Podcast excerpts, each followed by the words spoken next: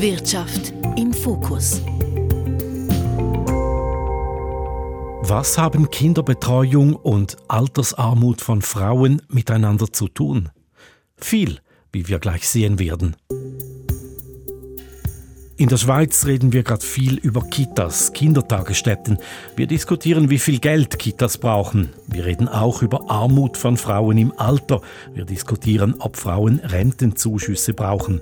Was wir dabei oft vergessen, die fehlenden Kitas, die fehlenden Ganztagesschulen, sie sind mit ein Grund dafür, dass Frauen, Mütter im Alter weniger Rente haben. Kinderbetreuung und Altersarmut von Frauen. Diesen Zusammenhang schauen wir heute genau an. Wir, das sind Charlotte Jackmar und Ivan Lieberherr. Morgen!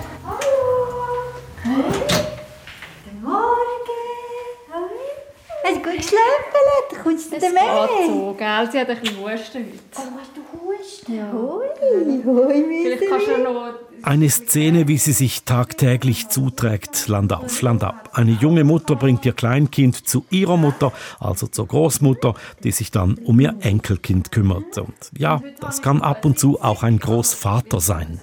Ich habe diese Familie besucht, weil ich von den zwei Frauen wissen wollte, wie sie ihre Erwerbsarbeit inklusive Kleinkind organisieren und was es für beide finanziell bedeutet.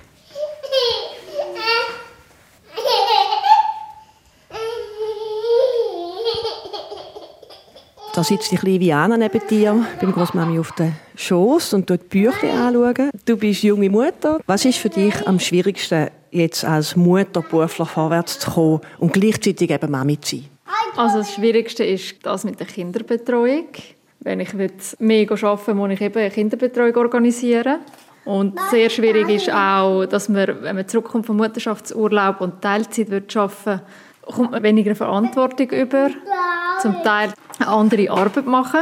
Und das ist halt sehr schade. Weil wenn man Teilzeit schafft, wird man eigentlich dann immer noch das Gleiche machen, was man vorher gemacht hat. Ja, das ist sehr schwierig. Und mit einer Kinderbetreuung, die bezahlt ist, könnte man nachher auch wieder mehr arbeiten und verantwortungsvollere Aufgaben übernehmen. Was sind deine beruflichen Ziele? Also ich würde gerne mich im HR weiterbilden und dort eine Weiterbildung anfangen. Und ja, das ist natürlich auch schwierig. Da braucht man natürlich auch viel mehr Zeit, um das zu machen, zusätzliche Zeit. Ja. Wenn wir jetzt eine staatliche Kinderbetreuung hätten, die günstig oder gratis wäre und wo du einfach die kleine Viana könntest äh, bringen, dann würdest du mehr arbeiten und würdest mehr Weiterbildung machen. Genau, ja. Und dann hätte ich auch wieder mehr Möglichkeiten, was ich jetzt leider nicht habe. Hast du manchmal auch Angst, dass du im Alter vielleicht dann zu wenig Rente hast, weil du jetzt ein paar Jahre lang bremst wirst? Ja, mache mir sehr viele Gedanken darüber. Ich tue auch einzahlen in die Säulen und schaue, dass dann irgendwie alles wieder aufgeht, aber man hat schon auch ja, Angst, ja. Jetzt im Moment musst du dich organisieren mit Kita und Großmutter, dass du ein bisschen arbeiten kannst. Das ist auch mit Stress verbunden. Das ist mit sehr viel Stress verbunden. Und gerade auch nach dem Mutterschaftsurlaub muss man auch schauen, dass man so einen Kita-Platz bekommt. Und das ist halt mega schwierig. Und dann muss man schauen, dass die genau an diesen Tagen Zeit haben. Und man muss sich sehr gut organisieren. Und wenn die Arbeitsstelle wechseln dann müsstest du wieder neue Kita-Tage eventuell suchen. Genau, dann müsste ich nachfragen, ob sie jetzt zum Beispiel statt Donnerstag, Freitag, Montag, Dienstag können. Und das ist ja das sehr schwierig, weil sie eigentlich keinen Platz haben. Soweit mal diese Bestandesaufnahme der jungen Mutter. Sie spricht eine Reihe von Problemen an. Kinderbetreuung im Vorschulalter zu finden, ist anstrengend. Sie fühlt sich in der Karriere gebremst. Ihr Arbeitgeber hat ihr nach dem Mutterschaftsurlaub langweiligere Arbeit zugeschaufelt. Und es plagt sie die Angst vor Armut im Alter, weil sie heute nicht genügend arbeiten kann. Und das ist ja das große Problem, das wir hier vertiefen möchten. Zuerst noch eine Ergänzung zum Einstieg nach dem Mutterschaftsurlaub, weil das ein weit verbreitetes Problem ist. Die junge Frau in unserem Beispiel war kurz vor ihrer Schwangerschaft befördert worden zur Business Process Managerin. Als sie nach ihrer Babypause zurückkam, hieß es dann aber, sie könne nicht mehr in diesem angestammten Bereich arbeiten mit einem halben Pensum. Man stecke sie in die Administration. Und in der Administration, da ist die junge Mutter nun unterfordert. Ist das ein typisches Beispiel, wie es jungen Müttern ergeht am Arbeitsmarkt? Sehr typisch leider, ja. Viele Arbeitgeber machen um Mütter einen Bogen, weil Mütter oft Teilzeit arbeiten wollen bzw. müssen, weil die Betreuung nicht garantiert ist. Dann sind Kinder krank, Mütter bleiben zu Hause und so weiter. Das alles stinkt Firmen oft. Die junge Frau sagt, sie würde mehr arbeiten, sich weiterbilden. Wenn es eine bezahlte Kinderbetreuung gäbe, ist sie eine Ausnahme oder würden sich äh, viele Mütter gerne mehr am Arbeitsmarkt engagieren? Das ist eine trickige Frage, weil wenn man Mütter fragt, wollt ihr mehr arbeiten, beantworten sie die Frage unter dem Eindruck des heutigen Systems, das mit Organisationsstress und hohen Kosten verbunden ist. Aber selbst mit der heute löchrigen Kinderbetreuung gibt ein Sechstel der Mütter an, sie hätten gerne höhere Pensen. Eine etwas ältere Studie von ADECO spricht von 23.000 Vollzeitstellen mehr, die die Schweiz hätte, wenn alle Mütter so viel arbeiten könnten, wie sie gerne wollten. Und wenn wir uns Skandinavien oder die baltischen Staaten anschauen, die flächendeckende Kinderbetreuung kennen, inklusive Ganztagesschulen, dann arbeiten Mütter dort in höheren Pensen und fallen auch weniger lang aus für die Mutterschaft. Bei uns beträgt die Familienpause im Schnitt fünf Jahre und das bedeutet oft Ende Feuer für eine Karriere. Wie viel arbeiten denn Mütter im Schnitt heute in der Schweiz und auch Väter? Statistisch arbeiten Väter 90 bis 100 Prozent. Mütter haben im Schnitt ein halbes Pensum. Was auch auffällt, ist, dass nur zwei von fünf Frauen vor der Geburt des ersten Kindes Teilzeit arbeiten. Nach der Geburt sind es dann vier von fünf. Also eine Verdoppelung. Bei den Vätern sehen wir diesen Effekt fast nicht. Charlotte, du hast doch etwas anderes beobachtet, nämlich dass Großeltern, vor allem Großmütter, in die Lücke springen, die entsteht, weil es eben keine staatliche Kinderbetreuung gibt und keine Ganztagesschulen. Ja, das Magazin Economist titelte vor kurzem The Age of the Grandma sogar. Das Zeitalter der Großmütter. Genau, Großmütter reduzieren ihre eigenen Pensen oder hören gar vorzeitig auf zu arbeiten. Ich habe darüber mit der Großmutter in unserer Reportage gesprochen, die noch nicht im Pensionsalter ist. Und ich habe sie gefragt, wieso sie aushelfe und was es für sie finanziell bedeutet. Natürlich will ich Freude haben an der Kleinen, das ist klar. Und zweitens will ich der Vanessa ermöglichen, dass sie nicht eine Pause machen muss im Berufsleben, dass sie kann drinbleiben kann, zumindest mit einem Fuß drinbleiben und nicht so viel Geld muss ausgeben für die Kita. Das ist ein nicht unterschätzender Punkt, wie teuer das die Kitas sind. Ja. Darum springe ich ein. Was bedeutet es für dich finanziell? Du bist ja jetzt noch nicht pensioniert. Du könntest noch selber mehr voll arbeiten, mehr Geld verdienen für deine eigene PK. Was bedeutet das für dich finanziell? Also das ist ganz ein bewusster Entscheid. Also ich könnte definitiv mehr arbeiten, würde auch mehr arbeiten, wenn ich kein Kind oder kein Enkelkind hätte. Das ist klar, das gibt einen Einbuß in meiner PK, ein schmerzlicher Einbuß, muss man sagen. Aber für mich ist es wichtiger, dass sie im Berufsleben bleiben kann. Jetzt einmal sicher die erste Zeit und ich stelle halt meine Bedürfnisse zurück für das, ja. Die Großmutter stellt also ihre finanziellen Bedürfnisse zurück, damit ihre Tochter Kita-Kosten sparen kann, damit von deren Lohn noch etwas übrig bleibt. Was kosten Kitas denn? Laut einer UNICEF-Studie brauchen Mittelstandsfamilien bei uns zwischen einem Drittel und der Hälfte eines Lohnes, um die Kita zu zahlen. Damit sind wir eines der teuersten Länder, was die Vorschulkinderbetreuung angeht. Und diese hohen Kosten führen eben dazu, dass junge Paare bei den eigenen Eltern anklopfen mit der Bitte zu helfen. Und das immer stärker, sagte mir die Leiterin der Fachstelle für Gleichstellung des Kantons Zürich, Helena Trachsel. Das Mitbetreuen von Enkelkindern finde ich etwas Wunderschönes. Großeltern sind wichtige Vorbilder für alle Kinder. Aber was mir sehr auffällt, ist, dass junge Paare damit rechnen, dass beide Großeltern nie einen Tag übernehmen, weil eventuell die Kita zu teuer ist. Und dieses Festgebundensein wieder in einer Erwerbstätigkeit, besonders von Frauen, die schon so viele Verantwortung übernommen haben für diese Gesellschaft, das finde ich unfair und sollte bezahlte Betreuungsarbeit sein. Dazu noch eine Zahl. 30 Prozent aller Kinder unter 13 Jahren werden bei uns regelmäßig von Großeltern betreut, oft Großmütter. In Skandinavien, wo es eine staatliche Kinderbetreuung gibt, helfen Großeltern im Erwerbsalltag kaum aus. Nun haben aber die eidgenössischen Räte soeben beschlossen, die Kitas besser zu finanzieren. Leider löst das bisschen mehr Geld für die Kitas das Problem nicht. Helena Trachsel hat 30 Jahre Erfahrung mit dem Thema und sagt Folgendes. In der Schweiz, ich habe es selber erlebt und erlebe es dauernd in Beratungen, löst die Kita die Probleme eben nicht, weil spätestens beim Schuleintritt mit sechs bis sieben Jahren sind die Kinder übermittags trotzdem zu Hause. Also möglicherweise haben da die Eltern für sich was Tolles aufgebaut während der Kita-Zeit. 70 oder 80 prozentig erwerbstätig. Sie können sich teilen, weil es genügt für das Familieneinkommen. Und dann kommt die Staatsschule und die Kinder sind urplötzlich einfach so zu Hause, weil eine Lehrkraft ausfällt und über Mittag auch immer zu Hause. Und dann reduzieren wieder die Frauen. Das Fehlen von Ganztagesschulen erklärt übrigens auch, wieso Mütter in der Schweiz viele Jahre nach der Geburt der Kinder immer noch oft kleine Pensen arbeiten. Der Lebenslauf der Großmutter in unserer Reportage zeigt gut auf, wie eine typische Mutterkarriere in der Schweiz abläuft und was die Folgen sind für die Rente im Alter. Ja, ich hatte gar keine Wahl. Also meine Mami hat zu 100 Prozent geschafft, als ich kleine Kinder hatte. Wir haben weit und breit keine Betreuungsoptionen gehabt. Ich wäre gerne arbeiten, spätestens, als meine Kinder dann in Kinski gekommen sind. Aber das ist schlicht und einfach nicht möglich gewesen, von der Schulstruktur her. Wäre nicht machbar gewesen. Und dadurch, dass du so viele Jahre nicht voll oder nicht bist geschafft, hast du heute auch deine Pensionskasse vermutlich nicht wahnsinnig gut alimentiert. Das ist richtig so. Also dazu muss man sagen, ich habe eigentlich immer geschafft, nebenbei, also Teilzeitjob gehabt, weil ich wollte schauen, dass ich immer äh, ein bisschen up-to-date bleibe.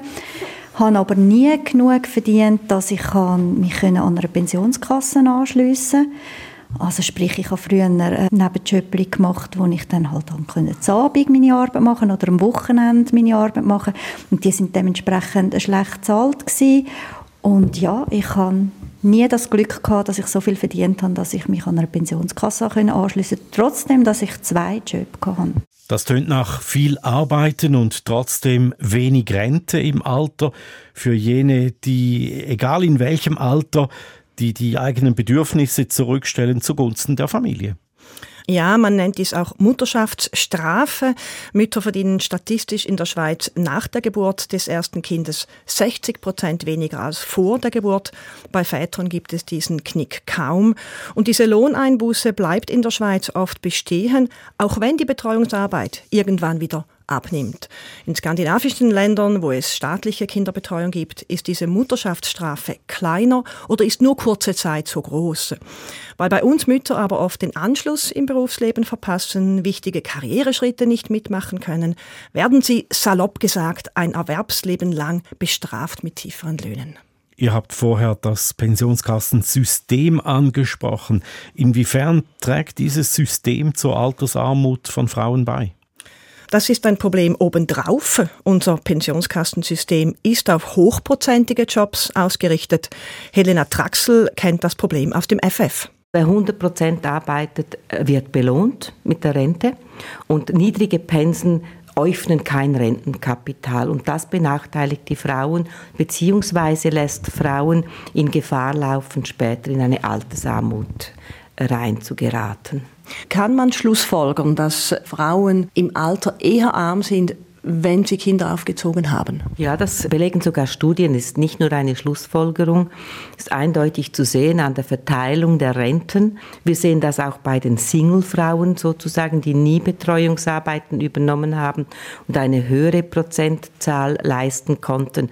Sie haben weniger Gefahr, in Altersarmut zu laufen. Die Zahlen dazu noch. Frauen haben im Durchschnitt halb so viel Rente aus der Pensionskasse wie Männer und doppelt so viele Frauen wie Männer über 65 brauchen Ergänzungsleistungen, um über die Runden zu kommen, darunter sehr viele Mütter.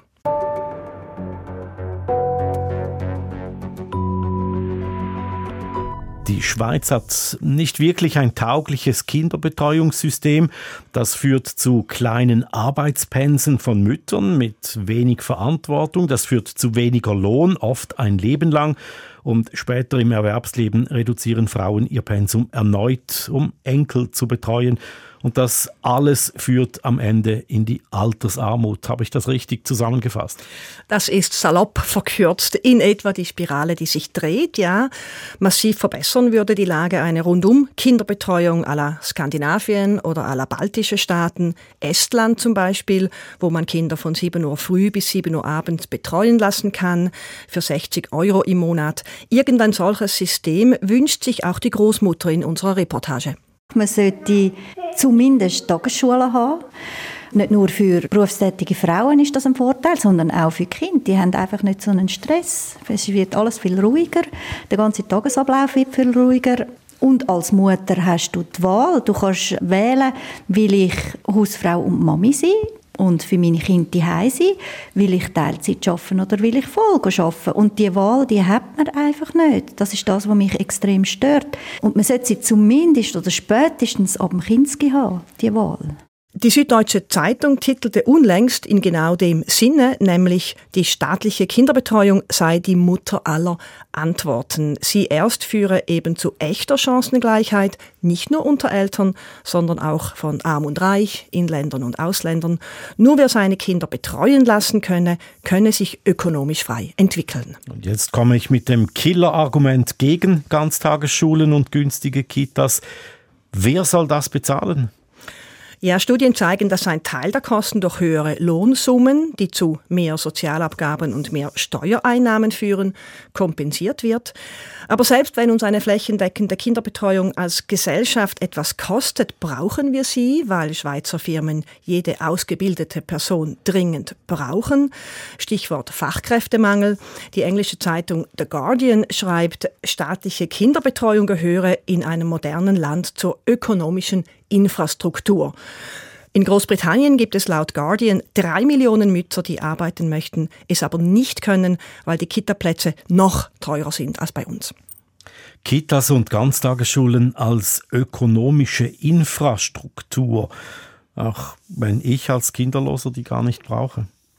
Richtig, genauso wie ich an Straßen zahle, obwohl ich kein Auto habe oder Fußballstadien mitfinanziere, obwohl ich Fußball vielleicht nicht so interessant finde und nie hingehe. Es gibt viel ökonomische Infrastruktur, nicht alle brauchen alles, aber es gibt einen gesellschaftlichen Konsens, dass gewisse Dinge das wirtschaftliche Leben vorantreiben, effizient machen und auch ein möglichst stressfreies Arbeiten erlauben und dass wir davon letztlich alle Staat und Firmen profitieren. Werden wir noch etwas persönlicher zum Schluss. Charlotte, du setzt dich seit 40 Jahren ein für Ganztagesschulen und staatliche Kitas.